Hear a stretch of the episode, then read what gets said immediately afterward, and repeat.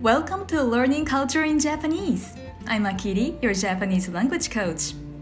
In this program, I'm going to talk about Japanese culture, the effective way of learning Japanese, and useful daily expressions in easy Japanese. Hope this content would support your learning Japanese journey. If you want to listen my episode with transcript, you can get it from the URL at description box. 皆さんこんにちは。お元気ですか 11月の下旬になりましたが最近何かいいことはありましたか？私は最近とっても嬉しいことがありました。実は先週の水曜日に2人目の甥っ子が生まれたんです。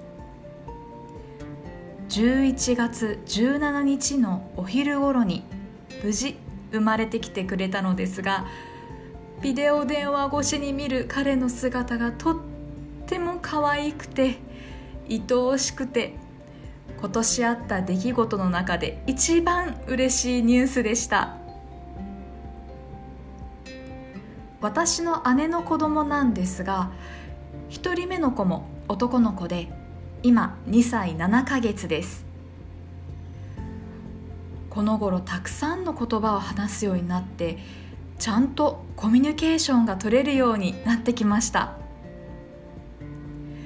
少しの間会わないだけでどんどん成長しているので会うたびにいつも驚いています。そうですね。1人目の甥っ子は最初は「マンマ」とか「ミルク」とか「トイレ」とか名詞を中心にお話をしていました。こうワンワードでお話をしていました。今は助詞が使えるようになったりあとは動詞も使えますね。すごいです。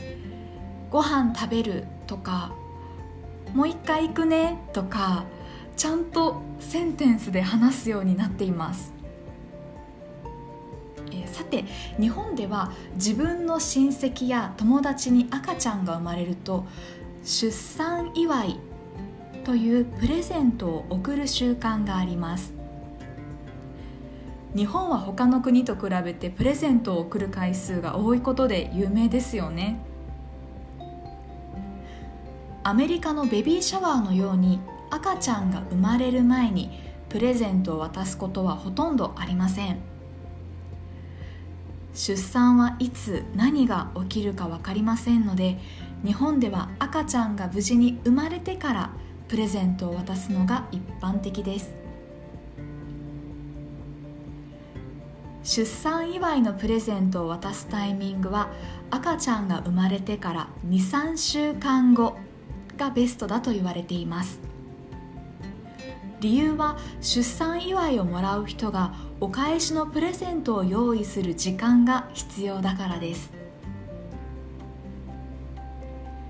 出産祝いのお返しのことを内祝いと呼びます。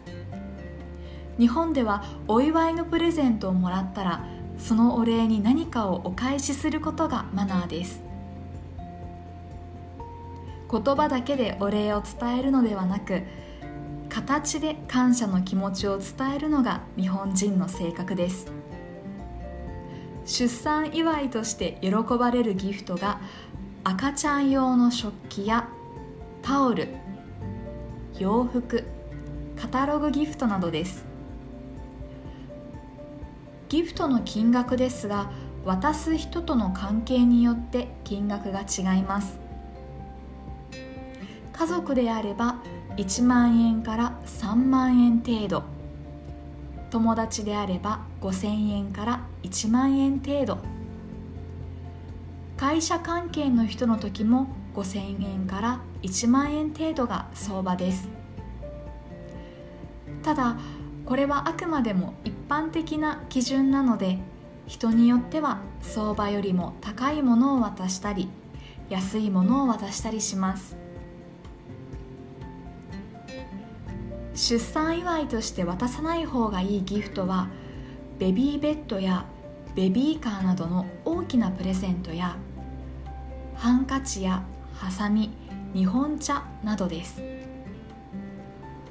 大きなプレゼントは置く場所に困るかもしれないので家族以外の人からのプレゼントとしてはあまり喜ばれません。